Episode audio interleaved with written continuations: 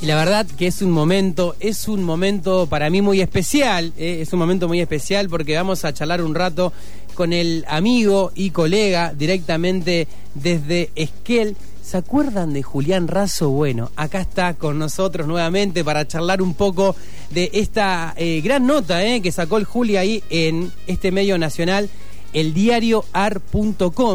el diario ar.com, un medio que, se consume bastante, ¿no? Por así decirlo, en términos informativos.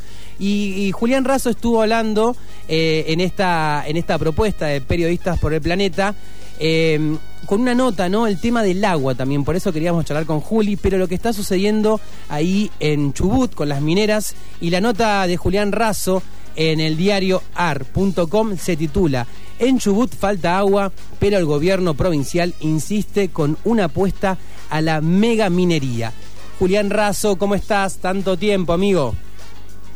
¿Qué tal, amigo? Bueno, tanto tiempo, sí, bien, bien, bien por acá, por allá. Bien, todo tranqui. Te voy a hacer la pregunta que hacíamos al principio cuando arrancamos tarde random. ¿Cómo está el clima por allá?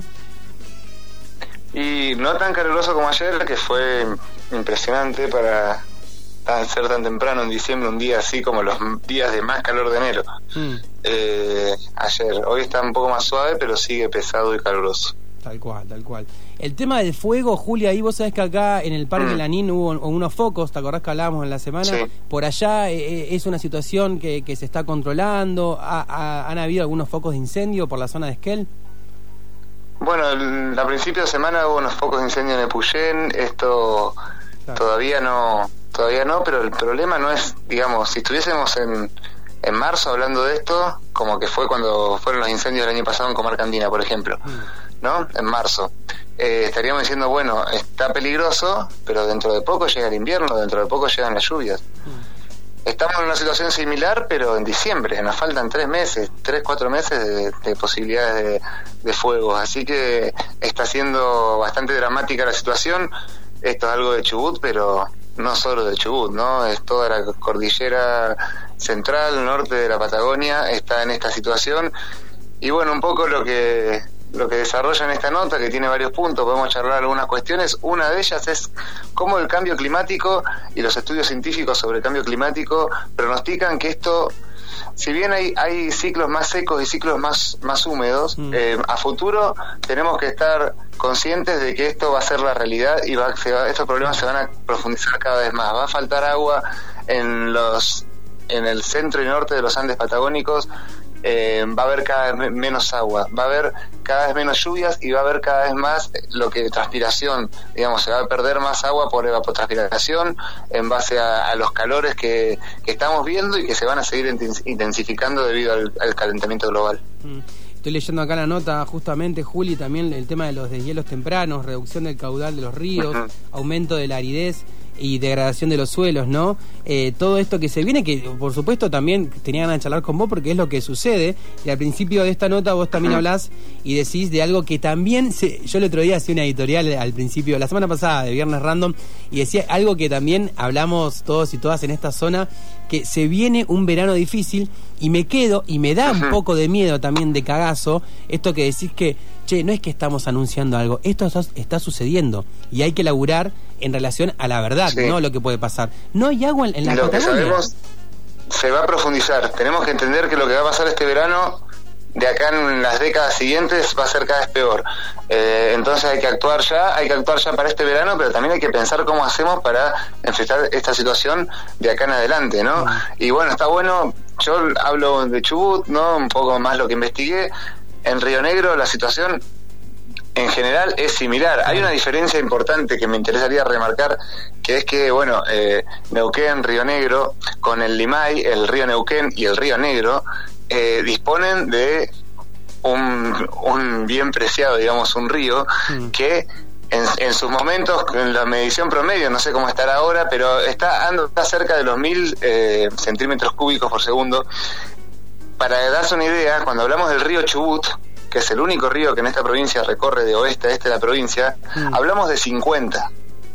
O sea, para dar una que se entienda un poco la magnitud del problema que tenemos en Chubut. Hoy eh, no sabemos si, si, el río Chubut va a seguir va a ser va a ser un río que permanente todo el año en el futuro. ¿Entiendes? Estamos viendo que puede veranos en donde el río pueda llegar a, a, dejar de correr. Eh, hace eh, unas semanas eh, pasé por el río Chubut y, era un, un, hilito de agua y la verdad que es muy preocupante teniendo en cuenta que estamos en el momento en el que tendría que estar cargado. Es el momento en el que el río tendría que estar cargado por los deshielos y sin embargo está muy bajo. Eso nos indica un poco lo que va a ser de acá a febrero, a marzo, ¿no? Cuando estamos, sabemos que el verano patagónico en, en la cordillera es seco y, lo que baja de las montañas en forma de agua es lo que quedó acumulado en las montañas en forma de hielo o bueno, en, las mismas montañas, pero no es que, tengamos lluvias que nos puedan llegar a salvar, ya hay alertas del Servicio de Defensa Civil avisando de que no se esperan precipitaciones, por lo que ya hay que empezar a cuidar el agua, es, es un tema es un tema muy importante y el agua en Chubut atraviesa la gran mayoría de los problemas provinciales están ligados al agua por distintos puntos, por distintos temas, ¿no? Mm. Eh, hemos hablado cuando hacíamos la columna de los lagos y ríos que hemos secado completamente por el mal control y el mal uso, tanto petrolero como ganadero, en el sentido de que se desvían canales y no se vuelve el agua a los ríos. Eh, estamos en una situación en donde hay pueblos en la meseta donde los pozos que tenían para perforar y sacar agua ya no sacan agua y están sin agua con camiones que van 100 kilómetros para llevar agua a un poblado. Eh, es una situación que, es, dramática y, lamentablemente no es algo que nos tocó un año seco, sino que es algo que se va a ir profundizando de ahora en más. Es por eso que, elegí el agua como, como una forma de reunir todas estas cuestiones y hablar un poco también de lo que está pasando a nivel provincial en la legislatura Chubut, que está proponiendo, siguen insistiendo y siguen queriendo sacar un proyecto de zonificación minera en este contexto, ¿no? En un contexto de emergencia hídrica, eh, con pronósticos sobre el cambio, cambio climático, el calentamiento global, que son eh, nos, pronostican cada vez menos agua y la megaminería es una actividad que utiliza muchísima, muchísima agua y que además eh, de utilizar agua genera riesgos potenciales de contaminar el agua que no usa. Así que en vez de estar pensando cómo hacemos para de acá a futuro resolver los problemas con el agua, parece que tenemos queremos terminar de embarrarla, queremos terminar de pudrirla y queremos habilitar una, una actividad que promete mucho, pero como ya hemos hablado, no, no deja nada a la provincia más que, más que estos pasivos ambientales. Le recordamos a la audiencia, estamos hablando con el periodista Julián Razo, directamente desde Esquel. Un mensaje que llega para vos, eh, Julio, un mimo. Qué placer escucharlo al señor, al señor Julián Razo, dice Gloria. Y bueno, charlando un poco de esta, eh, leyendo un poco la nota también, eh, Juli. Eh, vos también hablás acá que se suman años de utilización del recurso por parte de, de petroleras y también hablás de cientos de canales clandestinos sin compuertas desvían el río Senger para hacer riego por inundación en estancias ganaderas. Claro, eso es lo que tiene que ver con, con el lago Colehuapi, que es un lago que, que ya está seco, por ahí en algún momento vuelve a tener agua, hoy está seco. Eh, cuando uno mira la provincia del Chubut, en el sur, en el centro, si agarra un mapa político, un mapa físico, ve dos lagos. Eh, uno ya está seco. Y había un río que conectaba esos dos lagos que fue cerrado artificialmente para que no se seque el otro, ¿se entiende? Para tratar de concentrar el agua en uno de esos dos lagos y que, y que no se reparta para que se evapore menos y sostener el nivel del lago de donde saca agua Comodoro Rivadavia, por ejemplo, Sarmiento, Comodoro Rivadavia, Radatil y Caleta Olivia. Hay como 250.000, 300.000 personas que dependen del agua de ese lago eh, que también está descendiendo peligrosamente. El lago Colehuapi, que está seco, además... Eh, el fondo del lago queda, es, de arena y queda expuesto al viento, eso se levanta con el viento, va desertificando todos los campos que están hacia el este, se van llenando de arena, esa arena también varias veces un, algún agarren Google pongan arena en como, eh, o tierra polvo en Comodoro Rivadavia a ver las fotos de con los días que se llena de polvo la ciudad se cierra el aeropuerto genera problemas respiratorios.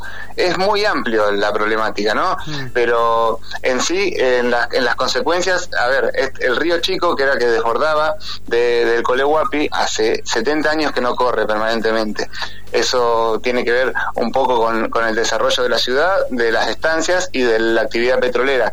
Hoy se supone que las petroleras no están sacando agua del Senger, pero bueno, estos lagos han, han tenido décadas, décadas de que se ha sacado el agua que tendría que haber llegado a esos lagos. Y lo que sí hay, hay un montón, y eso lo reconoce el Instituto Provincial del Agua de Chubut, son un montón de canales clandestinos, o sea, canales que no están autorizados, que va un dueño de una estancia con una retroexcavadora y le saca un pedazo de río, se lo lleva para el campo y eso hace que, que inunda el campo para que tenga humedad en el verano y crezca más el pasto, pero no devuelve lo que sobra de agua, ni, ni siquiera le ponen compuertas para en el invierno cerrar eso y que deje de pasar agua. En el invierno baja, baja un montón de agua por estos ríos, tendría que llegar a los lagos. Bueno, están generando lagunas, están generando, es, como que el agua que falta de ese lago está más arriba, ¿cómo explicarlo? Está secuestrada más arriba, no llega al lago, porque se está desviando el río con miles de canales, o cientos de canales, pero eh, eso lo reconoce como un error el propio gobierno que es el, a ver, el propio gobierno que dice, este problema es porque falta control, falta presupuesto, falta, falta infraestructura para poder controlar estos canales, es el mismo gobierno que dice que va a controlar las megamineras para que no hagan lo mismo.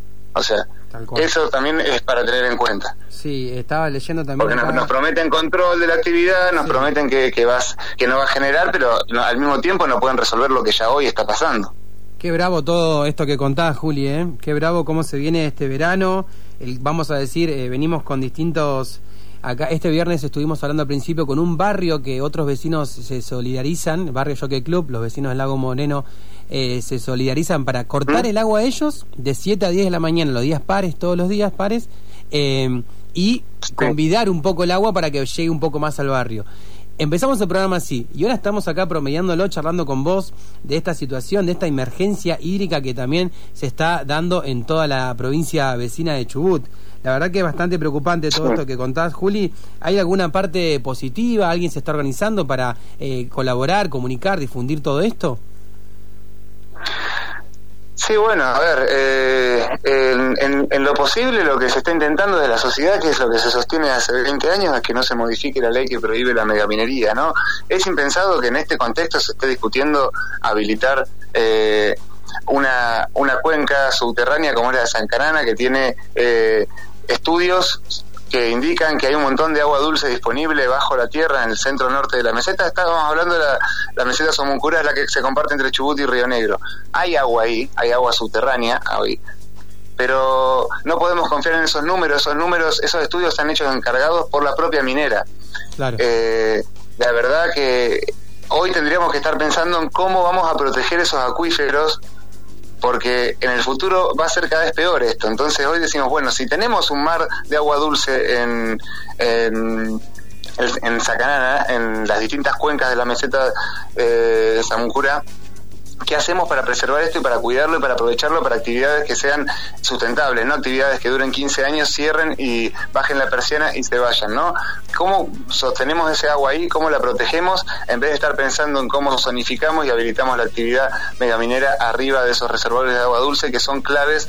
Quizás hoy no lo estamos dando cuenta, quizás necesitemos algunos veranos como este para entender realmente la importancia de esos, de esos de esos reservorios de agua. Lamentablemente lo vamos a lo vamos a entender cuando, cuando se, a medida que pase el tiempo y veamos que esto esto no no es, no es un año malo y nada más. Eh, hay pronósticos científicos que hay que escuchar y que indican que, que se va a profundizar. Es Julián Razo, señoras y señores, directamente desde Esquel, el colega, amigo y periodista, eh, con toda la información hídrica desde Chubut. Juli, ¿te quedó algo en el tintero? No, bueno, acá en la provincia vamos a estar atentos. En Río Negro eh, tuvieron una ley similar que prohibía, la, megaminería, esa que fue derogada, si no me equivoco, en 2011. Eh, sin embargo, todavía no ha avanzado la actividad. Hay muchas comunidades que resisten. Hay proyectos de icateos de exploración eh, eh, cerca de Balcheta, eh, hay pasivos mineros en San Antonio Oeste, hay, hay proyectos también cerca de, Ingeniero Jacobasi. no estamos hablando de decirle que no a no a todo porque no y nada más. Estamos hablando de tener en cuenta todo esto que estamos mencionando a la hora de evaluar si nos conviene realmente regalarle agua a estas empresas o, o utilizarla para, para los que más necesitamos. Tal cual. Bueno, gracias Juli, eh. gracias amigo por ayudarnos a pensar todas estas cosas que son muy importantes para, bueno, para todo el futuro, ¿no? Un abrazo grande, amigo. Un abrazo, un abrazo grande y saludos a todos por allá.